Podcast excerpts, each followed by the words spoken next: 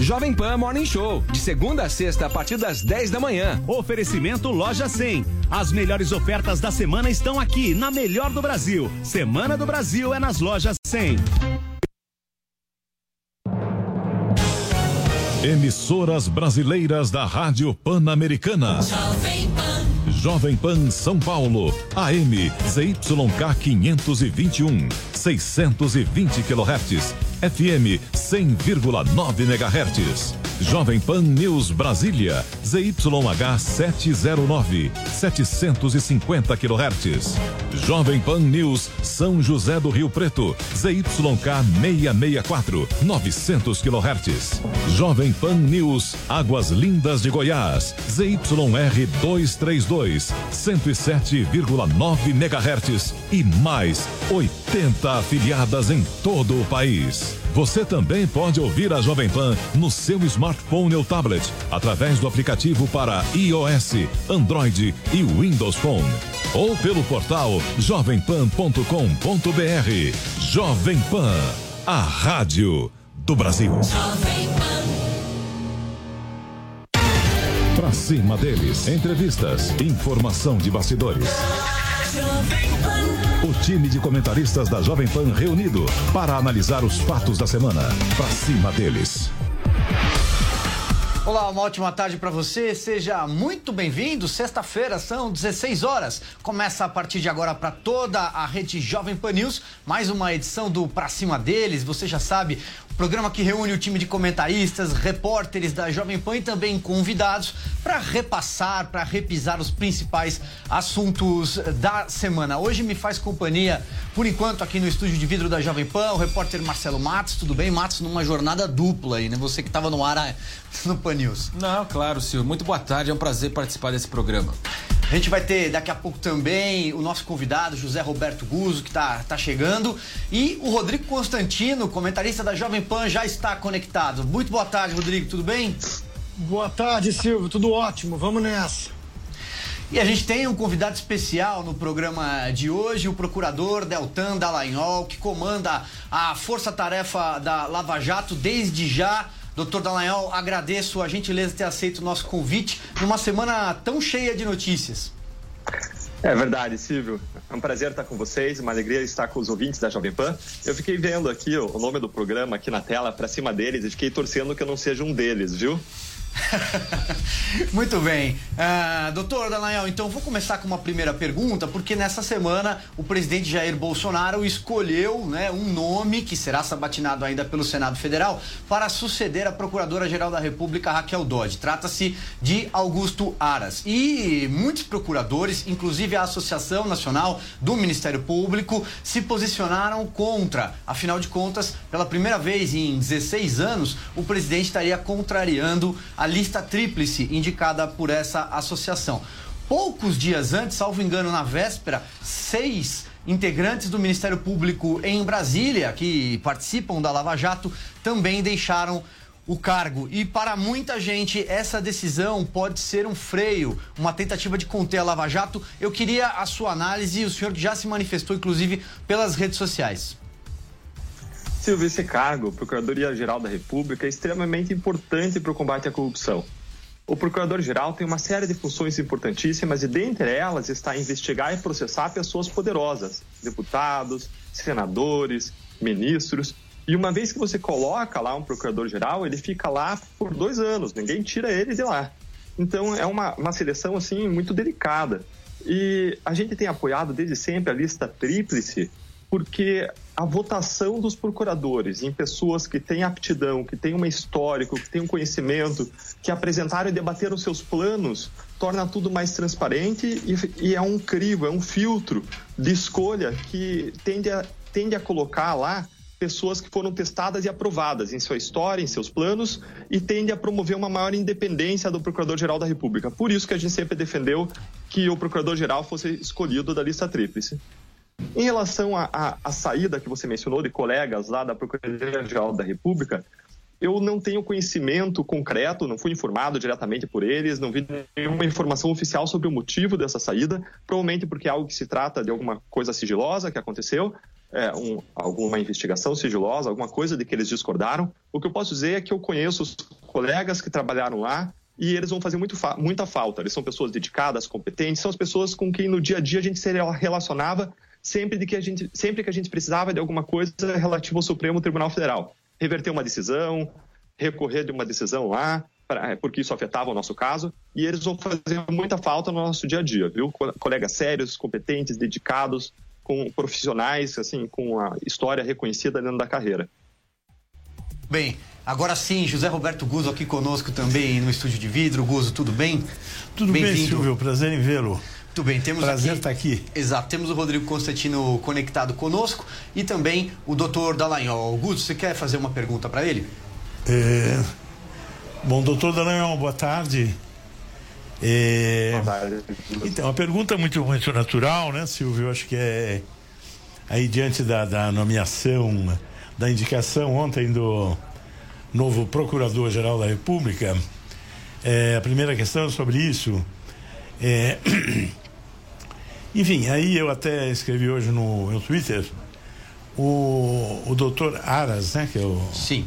o novo procurador, ele tem, é, doutor Dallagnol, um lado A e um lado B, né? O lado A, ele é amigo do PT, amigo do Zé Dirceu, ele acha o Che Guevara um grande sujeito, ele é a favor de.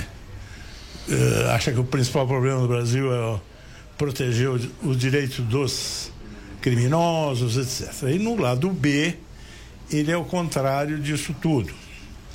Então eu nem vou perguntar para o senhor qual é dos dois lados o senhor acha que vai prevalecer, porque isso o, único jeito é esperar ele começar a trabalhar. E daí, nas primeiras decisões, nos primeiros despachos dele, a gente vai saber se é lado A ou lado B. O que eu queria perguntar para o senhor é o seguinte: até que ponto o procurador-geral, seja esse, seja a doutora Raquel, doutor Janot, o doutor A, B ou C, até que ponto essa gente influi de maneira efetiva na Operação Lava Jato? É, atrapalha, ajuda, atrapalha muito, atrapalha médio, não atrapalha nada. É, tecnicamente, o que que é que significa isso para operação, para operação Lava Jato, para o dia a dia da operação Lava Jato? Guzo, obrigado por tua pergunta, é muito pertinente. É, eu não, não entro nesses lado A, lado B, porque, é, como você já adiantou, a nossa, a nossa atuação é estritamente anticorrupção. Ela não é uma atuação política, então a gente não faz análise política, não, coloca, não se coloca nem de um lado nem de outro. O nosso foco é exclusivamente em algo que todos os brasileiros devem ser a favor, que é o combate à corrupção. Agora, o procurador-geral ele pode sim ter um impacto grande na atuação da nossa força-tarefa da Lava Jato, assim como daquela que trabalha no Rio de Janeiro e daquela de São Paulo. Por que isso? Embora a gente seja independente, a gente possa seguir a Constituição, as leis e a nossa consciência, embora a Constituição nos dê independência da atuação e eles não possam mandar na nossa atuação no sentido da gente fazer A ou fazer B, é, o procurador-geral ele pode cortar nossa equipe de trabalho. Ele pode dizer, não, agora vamos reduzir a força-tarefa da Lava Jato e cortar pela metade as pessoas que estão aqui trabalhando junto comigo. Pode até me deixar sozinho, tirar toda a assessoria, todos os outros procuradores e acabar com a força-tarefa. O procurador-geral ainda ele tem uma grande, um grande poder sobre as cooperações internacionais, sobre o seu fluxo, sobre o estabelecimento de equipes conjuntas de investigação internacionais. E a nossa investigação depende muito da investigação conjunta com Suíça e com Estados Unidos. Além de tudo isso, grande parte dos nossos acordos de colaboração premiada acabam revelando crimes de pessoas que têm prerrogativa de foro. E sempre que isso acontece, a gente precisa levar esse caso para o Procurador-Geral e trabalhar em conjunto com ele, e o Procurador-Geral vai submeter isso ao Supremo Tribunal Federal. E a agilidade com que esses acordos acontecem ou não acontecem, é, a estratégia de investigação e atuação do Procurador-Geral perante o Supremo Tribunal Federal acaba tendo um impacto imenso sobre o nosso trabalho aqui na primeira instância. Então eu diria que essa é uma escolha chave e que vai determinar o nosso futuro pelos próximos dois anos.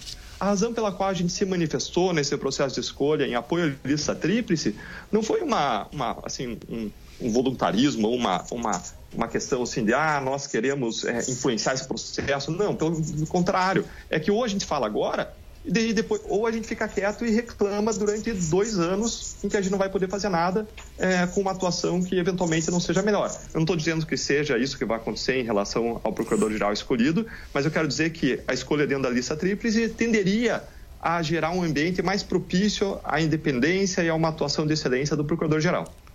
O senhor me pergunta só para complementar? É, Claro. Então, em resumo, quer dizer, o procurador-geral pode sim influir decisivamente na Lava Jato de uma maneira negativa ou positiva. Pode, com certeza. Com toda certeza. E o nosso compromisso, independentemente de quem para lá, é buscar levar informações, deixar a pessoa conhecer a Lava Jato bem, para confiar no trabalho, para que apoie, estimule e seja alguém que contribui para essa causa, é, que é uma causa hoje tão sensível para a população brasileira, para todos nós. Rodrigo, vou passar a bola para você, então, para você encaminhar aí seu questionamento.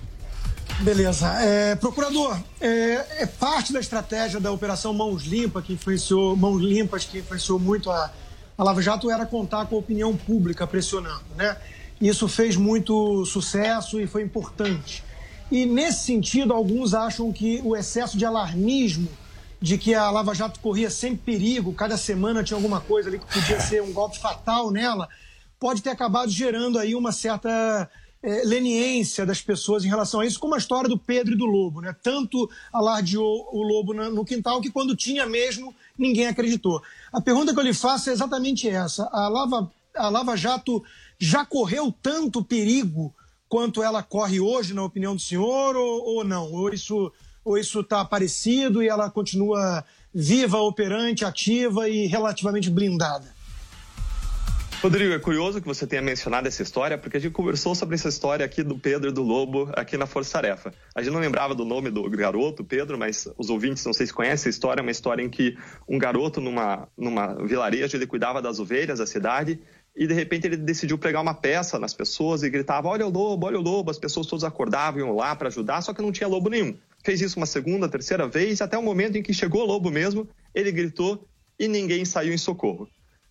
A gente estava conversando sobre essa história aqui na Força Tarefa, porque vários momentos a gente gritou: olha o lobo, olha o lobo, olha o lobo. Só que a diferença é que nos nossos casos tinha um lobo sim. Existia um grande risco para a Lava Jato, existia um grande risco para a operação, e a sociedade, em grande medida, ao longo da nossa história, barrou esses riscos por meio do seu posicionamento. Nosso receio é que agora a sociedade não esteja mais se manifestando tanto, a nossa força pública não esteja grande, tão grande da sociedade da, sobre a causa anticorrupção, não seja mais é, uma pauta tão forte na, na, na, no ambiente público de discussão e que agora o lobo possa vir e possa comer é, ovelhas. Espero que não coma todas. Esperamos, esperamos. Agora, é, procurador, deixa eu pegar aqui é, carona um pouco é, nessa resposta e adicionar alguns outros elementos, já que a gente está falando de opinião pública. Porque, paralelamente a essa escolha do novo procurador-geral que está em curso, também o Congresso Nacional permitiu né, a lei de abuso da autoridade, permitiu fazê-la avançar. Paralelamente a isso, também cresce na, na, na- na sociedade é, a ideia de que o pacote anticrime, que nasce inclusive das 10 medidas contra a corrupção, que o Ministério Público encampou lá atrás, e o pacote anticrime do ministro Sérgio Moro, não avançará, seja por conta do corporativismo é, dos congressistas, seja porque não há uma, uma vontade, talvez até de setores do executivo. O senhor acha que cresce também na, na, na população a ideia de que a gente caminha para um retrocesso, de que a Lava Jato tende a arrefecer e aquela sensação de que a impunidade, que o crime vale a pena, vai voltando aos poucos?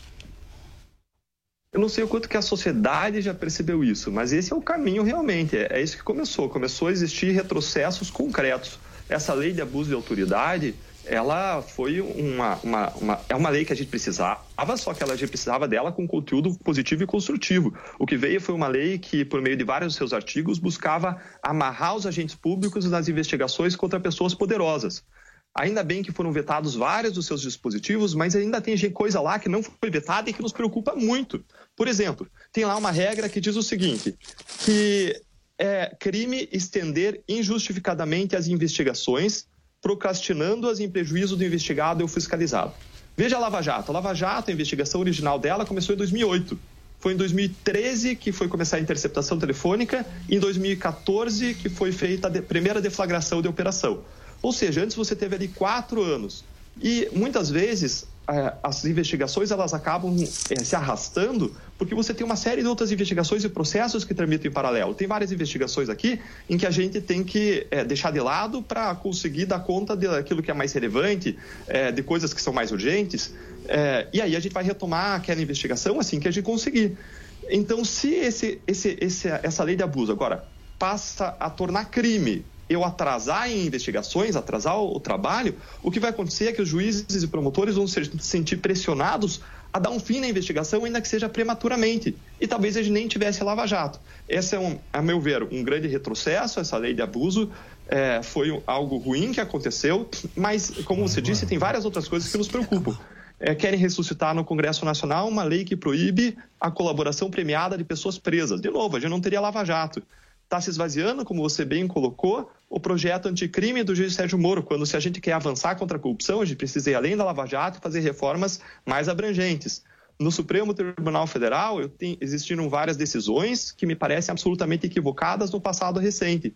Houve recentemente agora uma anulação de um caso que pode ser estendida para mais de 100 outras condenações ao Lava Jato. A gente teve também uma decisão que proibiu a- a- a- o compartilhamento de informações do COAF, da Receita Federal, com o Ministério Público. Esse, o que é essencial para investigações de lavagem de dinheiro, para investigações de pessoas poderosas. A gente ainda tem a possibilidade de revisão da prisão em segunda instância. Ou seja, a gente está num momento crítico para a Lava Jato. A gente já passou por vários momentos críticos, mas o que tem de peculiaridade nesse nosso momento atual é que as iniciativas de, de- de, assim, vamos dizer assim, é, de contra iniciativas que, na nossa visão, são retrocessos no combate à corrupção, estão conseguindo avançar como não conseguiam no passado. É, procurador, senhor me dá licença, se, é, em relação especificamente à, à lei de abuso de autoridade, que o senhor mencionou, e que de fato tem dispositivos lá que são. que parece que foram escritos pelos, pelos criminosos, não é? Quer dizer, é uma coisa claramente a favor da impunidade. Agora, para o ouvinte entender, esses dispositivos foram vetados. Então, digamos, isso deixou de ser um problema. Eu, eu não, Não- não entendi todos. por que, que a lei passa a ameaçar a Lava Jato se nos pontos críticos dele, o, dela, o ministro Sérgio Moro eh, indicou para o presidente o que ele acharia que deveria ser vetado e o presidente vetou. Então eu não entendo qual é o problema nesse caso, embora nas outras observações aí que o senhor diga, que o senhor disse, de fato é um ponto crítico. Mas na questão da lei de abuso de autoridade, eu não entendo como isso é um problema se foi vetado. Não, não, foi vetado tudo, Guzo. Esse dispositivo Como? que eu citei agora, não foi vetado tudo. Essa regra que eu citei, por exemplo, que seria, torna crime é, estender injustificadamente a investigação, é, é, é algo que passou, que não foi vetado. Existe ainda uma outra regra, que é o artigo 36, que olha o que, que ela fala. Ela fala que é crime decretar o bloqueio de ativos que extrapolam o valor estimado para satisfazer a dívida da parte ou deixar de corrigir a medida quando ela for excessiva. Na Lava Jato, a gente fez vários, vários bloqueios multimilionários. Só que esses, contra esses bloqueios, a defesa recorre. Pode chegar a um tribunal, a um segundo tribunal e a um terceiro tribunal. Somos o único lugar no mundo que tem quatro instâncias de recurso, o que traz uma insegurança jurídica enorme.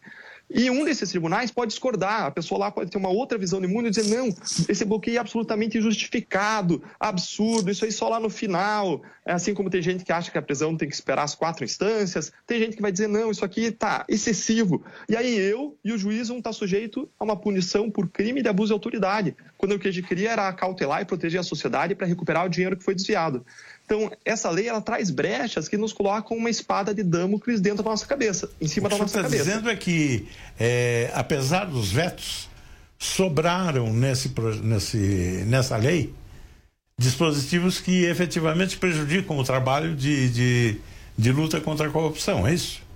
Isso, os vetos melhoraram muito, mas ainda sobraram regras como essas duas que eu mencionei, que são regras duras, são regras assim difíceis, não no caso do pobre, do pobre coitado, do traficante, são É, regras claro. que nos colocam um risco, é, colocam uma, uma faca no nosso pescoço em caso envolvendo pessoa poderosa, porque essa pessoa. Aí o que, que acontece? Vai começar uma investigação, essa investigação vai para o Ministério Público, concluída pelo delegado de polícia, é, pode concluir, inclusive, que não existiu crime. Aí o Ministério Público tem uma, uma, uma pilha lá de 100 casos e não consegue analisar esse caso no prazo. O que, que acontece?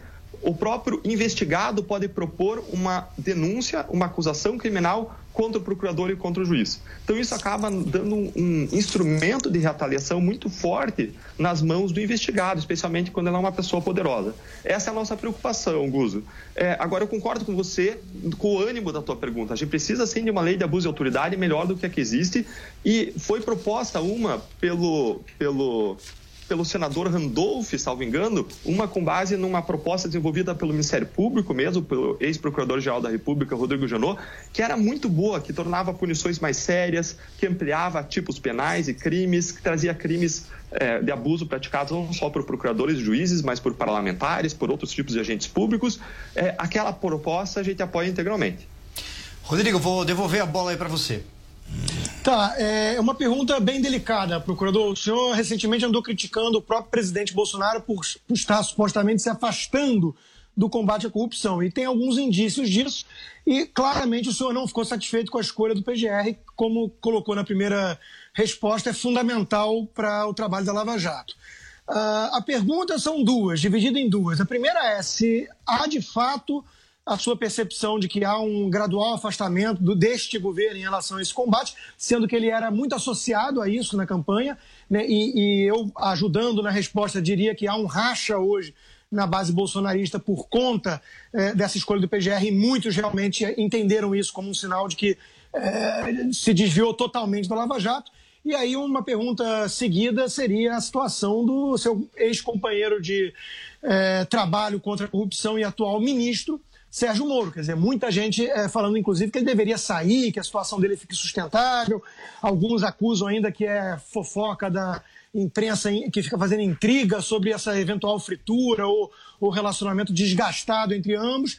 Mas se isso realmente estaria é, preocupando aqueles que atuaram junto ao atual ministro Sérgio Moro no combate à corrupção, se enfraqueceria de vez é, essa imagem de que precisamos continuar nessa toada. Olha, eu conheci o trabalho do ex-juiz Sérgio Moro como juiz federal ao longo de 10 anos. Sempre uma pessoa extremamente inteligente, correta, uma pessoa equilibrada, uma pessoa ponderada, que estudava antes de praticar qualquer ato. E é por isso eu tenho uma confiança muito grande no profissionalismo dele. E eu, como muitos brasileiros, esperam que, eu espero que a gente tenha em posições chaves de gestão pessoas que tenham sido testadas e aprovadas pela sua história. E eu, por ver várias qualidades nele, eu como cidadão, eu gosto que ele seja numa posição em que ele pode impactar de modo positivo e mais amplo a sociedade brasileira.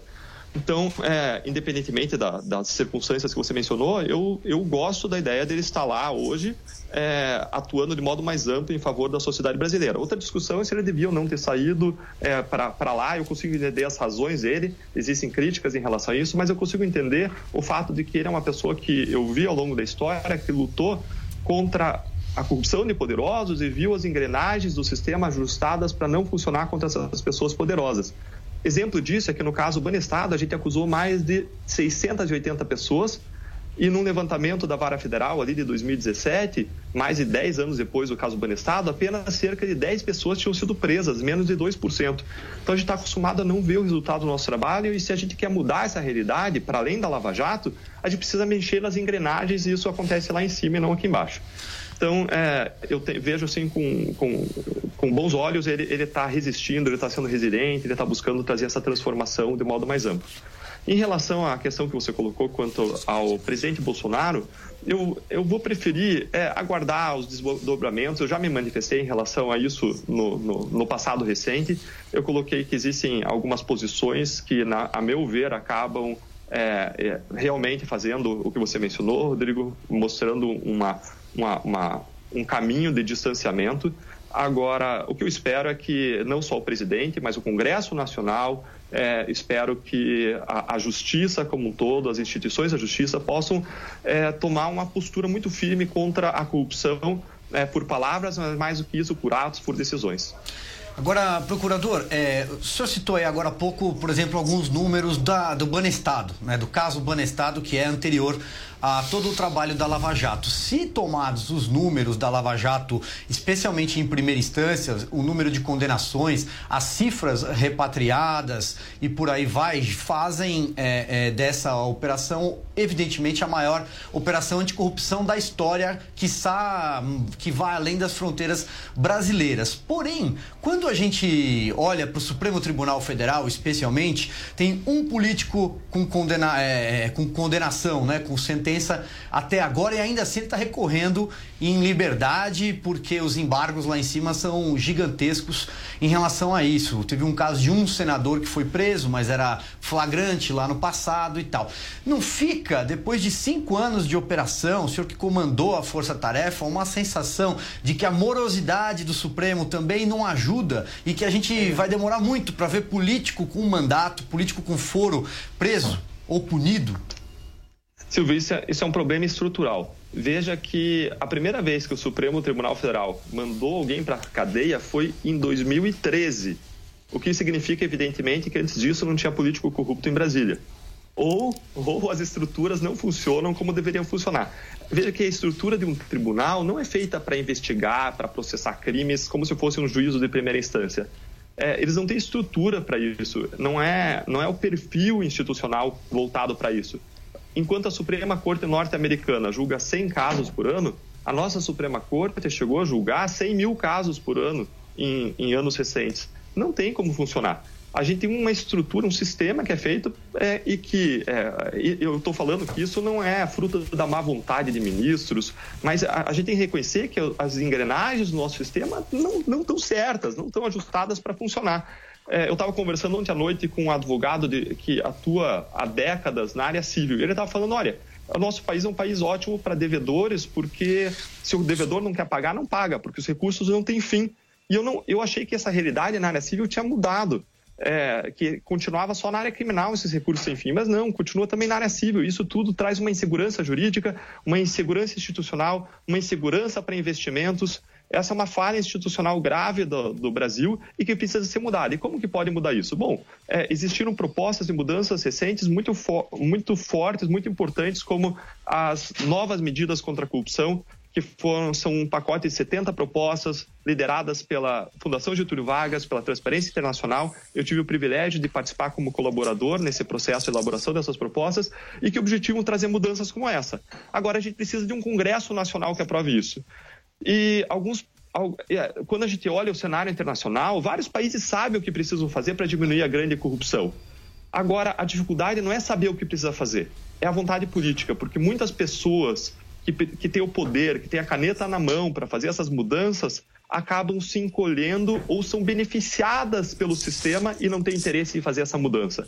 É, por isso que é, não adianta nós, brasileiros, ficarmos esperando que as mudanças caiam no nosso colo como do céu. Se a gente quer mudança, a gente tem que ter garra, a gente tem que ir atrás, vai ter que buscar, vai ter que buscar isso é, por voto consciente. Não adianta o cara pegar um panfleto na rua e escolher quem vai votar com mais o panfleto. Não adianta investir 15 minutos para escolher um candidato. Tem que investir meia hora, uma hora, três horas para escolher um candidato a gente precisa cobrar preparo dos candidatos, a gente precisa cobrar de quem está lá hoje, ligar para o senador, deputado, ver a posição dele quanto a essas propostas contra a corrupção, mandar e-mail, incomodar. Se nós queremos mudança, a gente vai precisar ser mais ativos como brasileiros e exercer mais a nossa cidadania.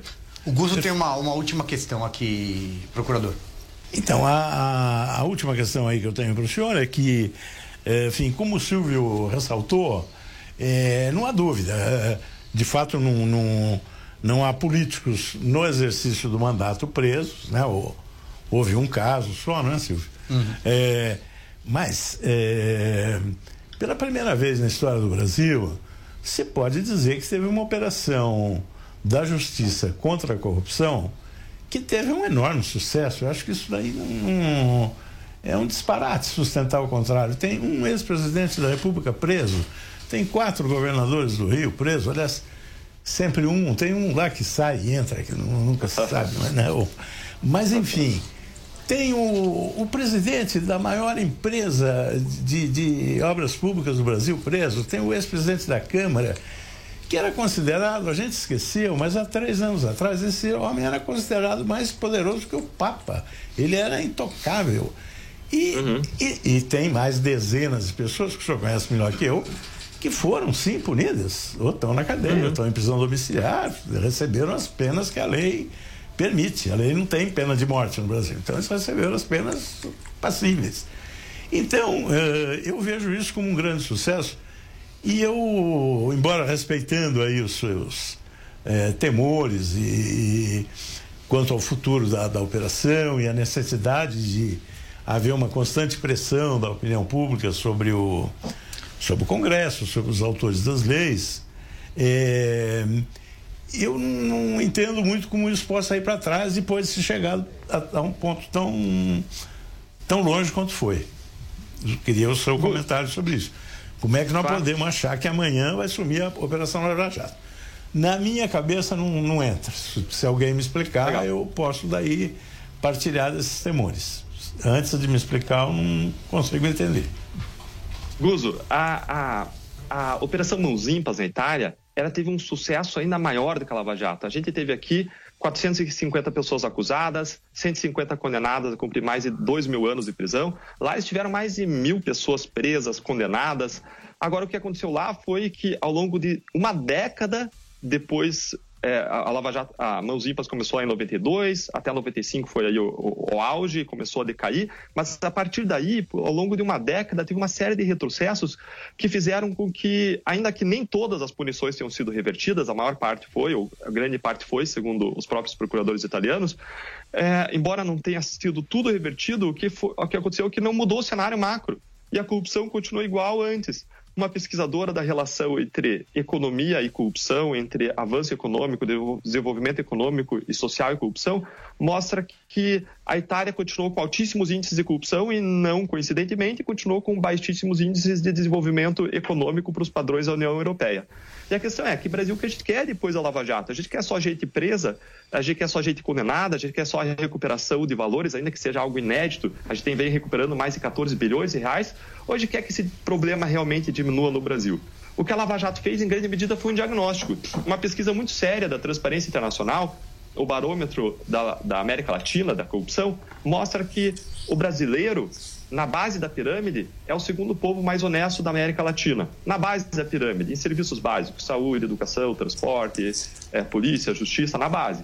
Só que quando você. Por que, que o Brasil é considerado um país altamente corrupto? Porque quando você olha para o topo, você tem um capitalismo de compadrio endêmico, sistêmico, é parte das partes das elites se associando para desviar dinheiro, para extrair riqueza da sociedade brasileira. E a cereja do bolo, essas pessoas garantirem a sua própria impunidade.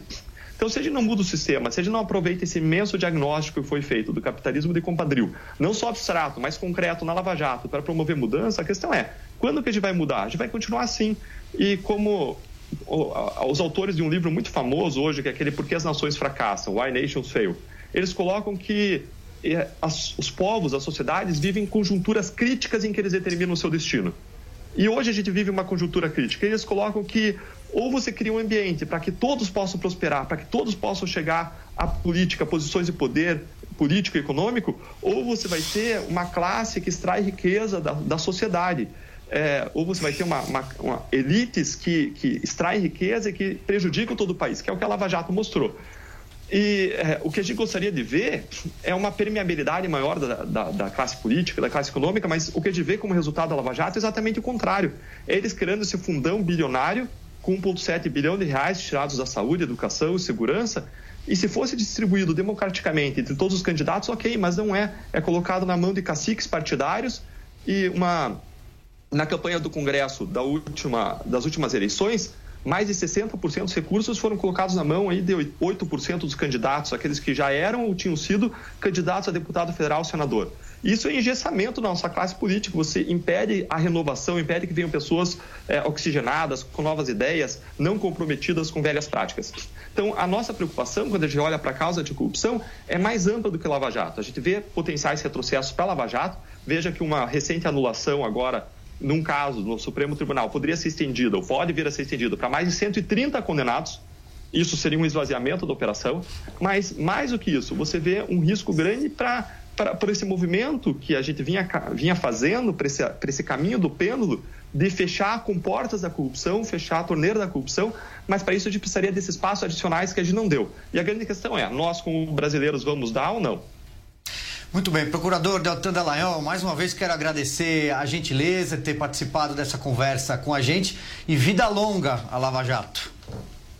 Obrigado, Silvio, obrigado, Marcelo, Guzo, Rodrigo Constantino. É uma honra, uma alegria estar com vocês, com os ouvintes. O nosso compromisso é de seguir fazendo o nosso trabalho, independentemente de quem vai ser o procurador-geral, a gente vai buscar fazer o nosso melhor no nosso trabalho. Nesse ano, olha que interessante, a gente está anunciando hoje que nesse ano a gente já ofereceu mais denúncias do que em três anos anteriores da Lava Jato. Só falta superar dois anos e acho que a gente vai superar. A gente só nesse ano ainda recuperou já 2 bilhões de reais. O trabalho continua firme, em grande intensidade, a gente tem uma grande equipe comprometida aqui de coração é, com o serviço público, com o serviço à sociedade, e é isso que a gente vai fazer. Um grande abraço a todos.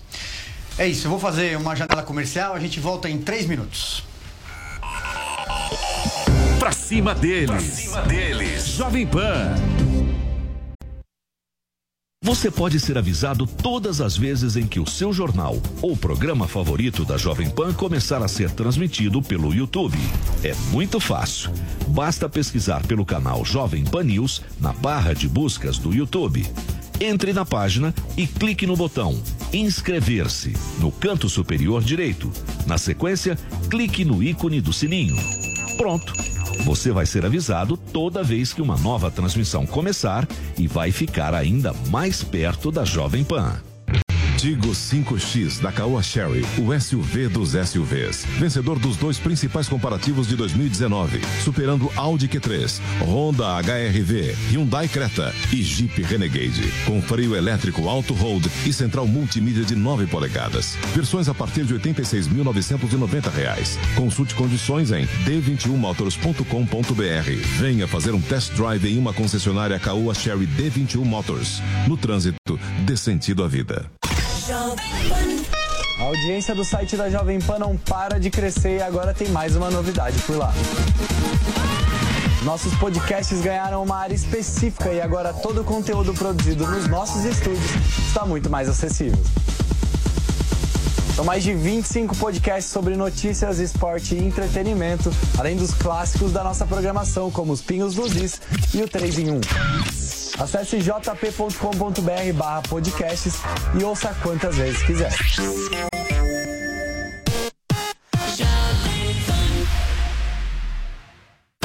Aconteceu? Está aprovado. Votaram sim. Passam pelo microfone Jovem Pan.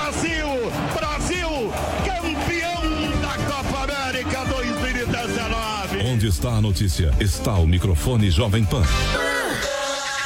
A polícia do Rio de Janeiro faz mais uma grande A apreensão Venezuela de drogas. sofreu um novo blackout. O ministro Ricardo Lewandowski. Olha, depois da polêmica gerada pelas críticas do presidente Jair Bolsonaro. Hoje eu falo de Washington, capital dos Estados Unidos. E a melhor análise, com um time de comentaristas que não deixa passar um detalhe. O governo vem estimulando a concorrência através da. Se o presidente não fosse o pai de Eduardo Bolsonaro, ele seria cogitado para ocupar a principal embaixada do país no exterior? A quebra do sigilo bancário, que muita gente já está comentando como se fosse algo que pudesse acontecer sem autorização judicial. Repetindo, nenhuma transcrição de conversas atribuídas a Sérgio Moro. É, governos são eleitos de maneira democrática e é lícito e legítimo.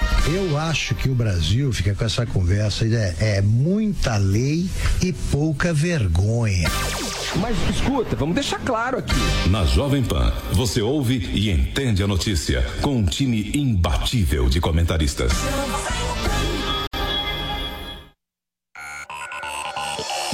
Pra cima deles. Pra cima deles. Jovem Pan. De volta com o Pra Cima deles, sexta-feira, você sabe, o time de comentaristas da Jovem Pan e também seus convidados se sentam, batem um papo aqui no estúdio de vidro, repassando os principais assuntos da semana e você também pode participar.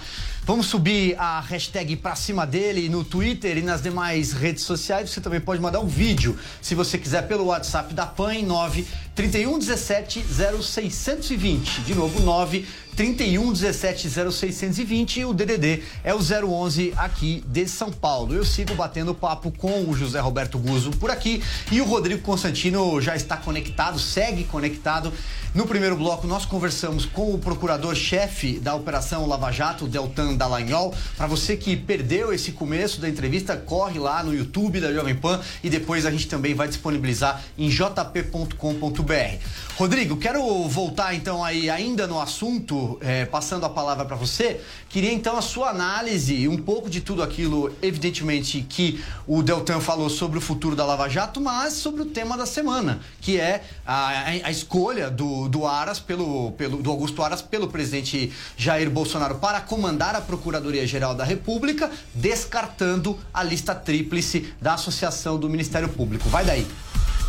Beleza. É, bom, Silvio, eu acho que descartar a lista tríplice não foi o mais grave. Eu entendo os argumentos do procurador, mas há também um outro lado que critica que tem muito corporativismo e tudo. A questão é o nome mesmo que ele escolheu. Né? Eu acho que era o pior nome da lista de acordo com a essência bolsonarista, tanto que causou um racha na base, na militância. Né? É um nome é, não só associado historicamente a ideias mais de esquerda, elogios a MST, Che Guevara, amizades com petistas, presidenta, coisas dessa natureza que já levantam ali um, um alerta, né, acendem uma luz amarela, como é, também é, o fato dessa guinada a, ao conservadorismo que agora estão tentando vender dele seria no mínimo estranha, ou seja, é, é uma pessoa sem muitas raízes profundas, sem convicções, o que é preocupante para o cargo que ele vai exercer ali, que tem que ter uma pressão, uma coragem, uma convicção muito firme para desafiar os poderosos. E, por fim, a parte que ele criticava os excessos da Lava Jato, né? que é um discurso muito próximo de um pseudo-garantismo, a lá Gilmar Mendes e tudo, de quem quer, no fundo, podar ali uh, o trabalho desse pessoal. Então, já fez um discurso de destravar a economia, e aí fica suando o seguinte: bom, então é aquela mesma narrativa de que a, a Lava Jato, com seus excessos, é que estava travando a economia do país? Então, o que eu quero dizer com isso, para resumir, é que há uma desconfiança muito espalhada, generalizada, à exceção dos mais fiéis bolsonaristas, né? mas mesmo dentro da base houve um racha muito importante, influenciadores importantes abandonaram o barco, né? e o tempo vai dizer quem está certo, mas são vários indícios de que aquilo que o procurador trouxe, que há uma preocupação do afastamento do presidente com o combate à corrupção seja algo real e concreto. Então, é, seria muito triste, seria fatal, talvez politicamente, para o presidente Bolsonaro, se sonha com reeleição, mas é o tempo que vai dizer se essa é, preocupação está certa ou não. Exatamente, Cuso. E além disso, né, é, tem aí também toda uma, uma, uma questão que é a figura do Sérgio Moro. Né? Você começou a discorrer um pouco sobre isso no bloco anterior. Passo a bola aí para você, porque são dois, dois lados da moeda. De um lado, uma pesquisa da Datafolha mostrando que, a, que ele ganharia do presidente Jair Bolsonaro, que a popularidade dele segue é, aparentemente intacta. Mas, por outro lado, há, e é isso é evidente, setores dentro do executivo que não têm tem interesse nenhum em que ele continue no cargo. Pelo contrário, se pudessem rifá-lo, já teriam o feito ontem, creio eu. O que, você acha? Olha, Silvio, eu acho que o, o Sérgio Moro, essa é a minha opinião pessoal, é um é um dos das figuras mais importantes da história do Brasil desde que eu nasci. Não sei se tem cinco do tamanho dele. Agora, é, eu acho que toda essa é, esse barulho em torno do Sérgio Moro, sai, não sai, etc. É, a meu juízo, não sei qual é a opinião do, do Rodrigo sobre isso, isso começou no dia 1 de janeiro desse ano, há oito meses que ele está desgastado, que oito meses que ele está desprestigiado, oito meses que ele está que nós, isso, que ele está morrendo, que ele vai pedir demissão, que ele praticamente já assinou. A última veio o Fernando Henrique e disse que se fosse ele, o Moro, ele sairia. É, o que me parece um disparate, né? Porque ele não é o Moro. Então, ele não... Agora, basicamente, essas manifestações do Fernando Henrique, do Lula e de tudo que tem no meio, é, a meu juízo, mostra uma coisa só. Não, sei se mostra a fraqueza ou a força do Moro dentro do governo, isso eu não sei. Mas mostra, sim, que o Fernando Henrique quer que o Moro saia. O Lula quer que o Moro saia. O PT quer que o Moro saia. A Confederação Nacional de Ladrões do país quer que o Moro saia. Então, toda vez que sai, tem uma parte da mídia que quer que o Moro saia, toda vez que vem o Moro está em crise, eu acho que por trás disso tem uma campanha para que ele saia e que isso crie uma crise dentro do governo. O que é obscuro para mim é como o Bolsonaro pode mandar embora um sujeito que, como o Silvio observou, é, tem o dobro da popularidade dele, Bolsonaro, e que se for mandado embora, o Bolsonaro vai ter de assinar uma carta de demissão, dizendo o senhor está mandado embora porque eu não gosto do senhor, porque ele não sair andando, duvido que ele saia. Né? Sair agradecendo, essas coisas eu acho muito difícil. É, o Bolsonaro terá de mandar ele embora. E ele não. Qual é a razão que ele tem para fazer isso? Então, ele. ele o, a saída do Moro é uma coisa que interessa a quem quer destruir o governo dele. Né? Isso que me parece claro. Uh, agora, o quanto ele está interessado em destruir o seu próprio governo, não sei. É. Rodrigo, você quer complementar? Eu tenho essa sensação de que alguém conseguiu embutir na cabeça do presidente a ideia de que o Moro já é um adversário para as urnas é, é, em 2022. É, eu acho que existe esse fator. O Guzo traz pontos muito importantes, porque existe uma campanha que planta nota e que é, é tá doida para ver o Moro fora, né? É, dito isso, e, e, tinha também aquele, aquela suposição de que ele iria depois ser indicado para o Supremo. Aí veio a questão da Vaza Jato, tudo isso. O projeto anticrime dele ficou em segunda mão, mas de fato tinha uma prioridade, que era aprovar a reforma previdenciária, esse era o carro-chefe do governo, né? Então é compreensível que tenha ficado para depois. Dito isso e concordando então parcialmente com a análise do Guzzi e com essa colocação que você fez, Silvio, eu acho que há sim alguns indícios que a gente não pode reduzir a, a intriga de quem quer o Moro fora. Quer dizer, há sinais de constrangimento por conta daquilo que o Deltan, o procurador Deltan, apontou. Né? O, tem é, é, algum, alguns indícios de que o presidente, por uma situação delicada do seu filho, ou se acreditarmos na nota lá da coluna do radar em relação à ingerência na Polícia Federal, essa questão toda do Valeixo, que é de confiança. É, exatamente. Do, né? E, e, ele estaria com problema com Hélio Negão, né, que foi o único que usou o nome Bolsonaro na campanha, que é muito próximo, está sempre com ele, e que teriam pego alguma coisa de 15 anos atrás dele. Não sei até que ponto isso é verdade, mas ele, ele seria lançado para a Prefeitura do Rio, e isso dinamita ali os projetos do bolsonarismo. Então, a gente não sabe exatamente o que está acontecendo. O que a gente consegue ver são alguns fatos concretos e tentando montar o quebra-cabeça, há uma narrativa que não me parece apenas campanha de turma do, do crime, de que o presidente, por situações muito delicadas em que ele se meteu, a família se meteu, ele teria sim uh, comprometido um pouco o seu, digamos assim, sua, seu desejo, sua vontade de realmente é, endossar a Lava Jato e o próprio Moro dentro do governo. Então, não sei se é só uma preocupação com o Moro opositor. Eu acho que pode ser alguma coisa mais ligada ali à questão Olha, do Rodrigo, se você me, me permite aí um, claro. um comentário, eu acho que.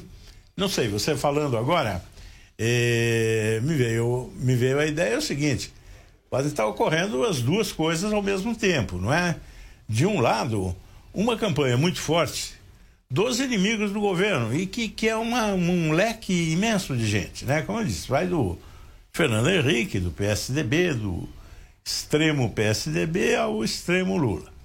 Tudo que tem no meio é, é, é contra o governo. E há uma campanha dessa gente para o Moro sair do governo e com isso o governo ficar numa situação complicada. Agora, ao mesmo tempo, há isso que me parece que é isso que você diz, né? Problemas do, do presidente da República em relação ao Bolsonaro.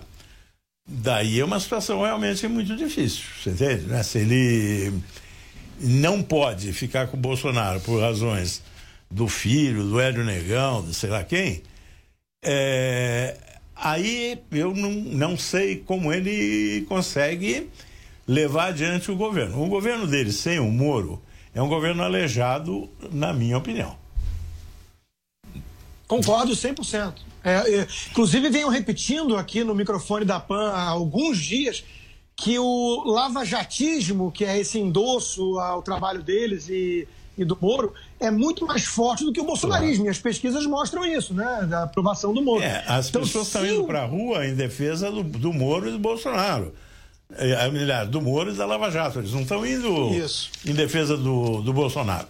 É. Exato. Então, se o presidente peitar a, a, de alguma forma mais direta ou escancarada o próprio ministro Moro, eu acho que ele está dando um tiro no pé, concordo 100%. É. Só complementando, acho que em, em, pouco em cima do que vocês dois falaram, do que a gente debateu aqui nesses últimos minutos, é, quando ele, o presidente pressiona o ministro a demitir o chefe da Polícia Federal, né, o, o Valeixo. É, em seguida, ele escolhe um nome para a Procuradoria-Geral da República, e acho que é importante, talvez, é, repisar isso, né, que Procuradoria-Geral da República não é órgão do Executivo. Eu acho que é importante também a gente dizer isso. E o escolhido diz, Guzo, numa entrevista recente, agora em agosto ao Globo, eu estava lendo agora há pouco, que a Lava Jato cometeu pequenos desvios é, e que a Lava Jato tem um caráter personalista. Eu acho que o recado está mais do que claro. Na minha opinião, eu, eu francamente, foi... Silvio, olha, eu, eu não sei, eu não vou te dizer que eu discordo de você, e, mas essas coisas me parecem, às vezes, numa é, relevância muito duvidosa. Se o cara falou em agosto uma coisa, esses caras dizem um dia uma coisa, é, depois o, contrário. Eu não sei, quando ele diz pequenos desvios, o que, que é isso, pequeno desvio? É, eu não sei o que é um pequeno desvio. Não sei se o Rodrigo sabe, eu, eu não sei. Ele é crítico, por, é crítico, por exemplo, inclusive a questão das colaborações premiadas, né? Pois é, ele que é, um, é um pilar, é uma das principais claro.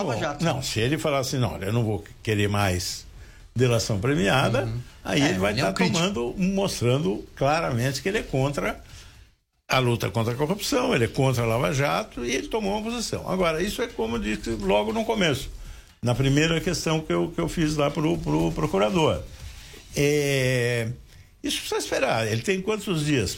15, 20 dias para ele. É, a saída, a data da saída é 17 de Bom, setembro, mas muito provavelmente mas não vai, não vai dar tempo é do Senado pouco, né? analisar, sabatinar, é possível, então um interino assume Sim, até que o Senado mas sabatine não vai durar anos isso. Daqui a pouco esse homem tem de sentar lá, ele vai ser aprovado, não é? Uhum. E daí, Silvio, é como eu falei, então, repito, né, no começo, na primeira questão lá para o promotor. O que ele falou para trás ou não falou, eu realmente não sei qual é o valor disso. Agora, ele precisa prestar uma enorme atenção qual é o primeiro despacho dele, né?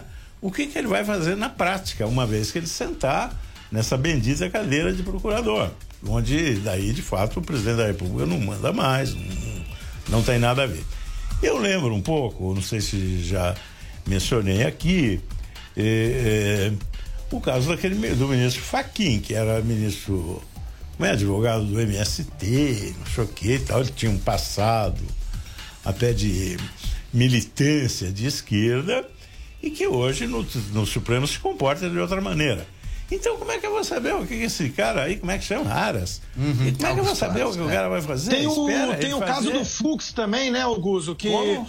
tinha rumores de que ele teria com, é, é, concordado em matar no peito as investigações e ele foi bem independente. Pois é. Uma vez sentado né? lá, ele tem autonomia. Exatamente. É, então, vamos. Acho que é o seguinte: esperar o que ele faz, para daí sim. Aí ele não pode enganar, Rodrigo, né? Ele, ele não pode dizer que ele não vai decidir, que ele vai ficar estudando, ele vai ter de fazer as coisas. E a primeira coisa que ele fazer, você, eu e o resto da, da mídia, o resto da população vai estar prestando atenção. Então, se ele chegar no primeiro dia e falar assim, não vale mais delação premiada, a gente daqui faz um outro programa, né? Se vê e fala, olha, esse cara é contra a Lava Jato. Tá, já está marcado, já está convidado. São 17 horas e 52 minutos agora. Faltam oito minutinhos para seis da tarde. Fórum Mitos e Fatos. A Jovem Pan discute. Empreendedorismo de impacto. Patrocínio XP Investimentos. Mudando para sempre o seu jeito de investir. A Jovem Pan realiza hoje o Fórum Mitos e Fatos em parceria com o IFL. Vamos fazer conexão então com o repórter Matheus Meirelles trazendo as informações do fórum. Tudo bem, Matheus? Boa tarde, Silvio. Boa tarde a todos que acompanham para cima deles. Estamos aqui no Fórum Mitos e Fatos, que discute justamente o empreendedorismo de impacto. Estamos aqui com Bruno Garchagen, cientista político e comentarista da Jovem Pan, que mediou o primeiro painel que discutiu sobre o Estado mínimo e a sociedade máxima. Bruno, muito obrigado por falar com a Jovem Pan. Qual que é a importância é, do Estado mínimo para o caminho de crescimento que o Brasil já está se encaixando? É, o grande problema que nós temos hoje é um problema estrutural. O Estado brasileiro é muito grande, é muito ineficiente, portanto, ele atrapalha todo mundo. E é claro, quanto mais pobre a parcela da população for, mais o Estado atrapalha, porque tem, quem tem mais dinheiro acaba conseguindo de alguma maneira é, se livrar desse peso do Estado. E o painel, o objetivo do painel era discutir essa relação entre o Estado que nós temos e a sociedade que nós temos. E de que maneira se pode inverter essa estrutura ou essa dimensão que existe hoje. Que há um Estado muito grande e ineficiente e uma sociedade que é submetida a esse Estado. E aí, cada um dos painelistas, o Alexandre Schwartzman, a Renata Barreto, a Cristiana Arcangeli e o Alexandre Ostrovietti, é, é, apresentaram, né, a partir das suas é, experiências profissionais, a, a, partir das suas qualificações, é, apresentaram um retrato desse Estado brasileiro e, a partir daí, apresentaram algumas propostas do que pode ser feito para que a gente, nesse momento, no presente, sair dessa maldição do Brasil, país do futuro, o que, é que a gente pode, no presente, fazer para alterar esse estado de coisas que atrapalha todo mundo. Agora, esse protagonismo da sociedade é fundamental justamente para enfrentar a velha política e para ampliar o empreendedorismo no país, né?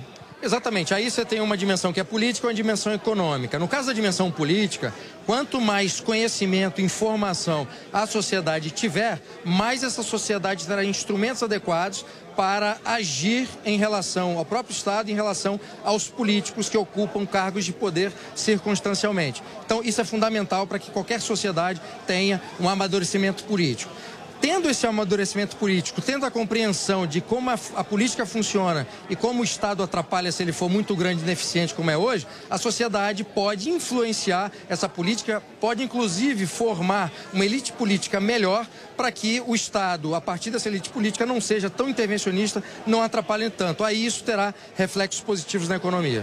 Muito obrigado, Bruno Garchagen, cientista político e apresentador, comentarista da Jovem Pan, que participa do Fórum Mitos e Fatos, que discute empreendedorismo de impacto aqui na Zona Sul de São Paulo. Silvio. Muito bem, muito obrigado, Matheus. Guzo, infelizmente o relógio corre quando o papo é bom. Muito obrigado tá mais certo. uma vez por estar aqui com a gente. É, obrigado a você convite. pelo convite. É e, numa próxima oportunidade vamos voltar porque o assunto aí não acaba, né? É isso. Rodrigo Constantino, obrigado para você também. Você segue firme aí no 3 em 1 agora. Isso aí, Silvio. Já vou direto aqui, já continuo no mesmo lugar. Obrigado, adoro o programa.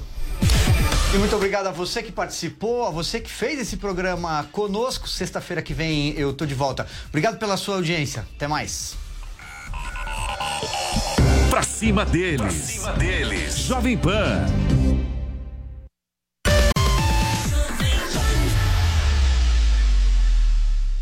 Você pode ser avisado todas as vezes em que o seu jornal ou programa favorito da Jovem Pan começar a ser transmitido pelo YouTube. É muito fácil.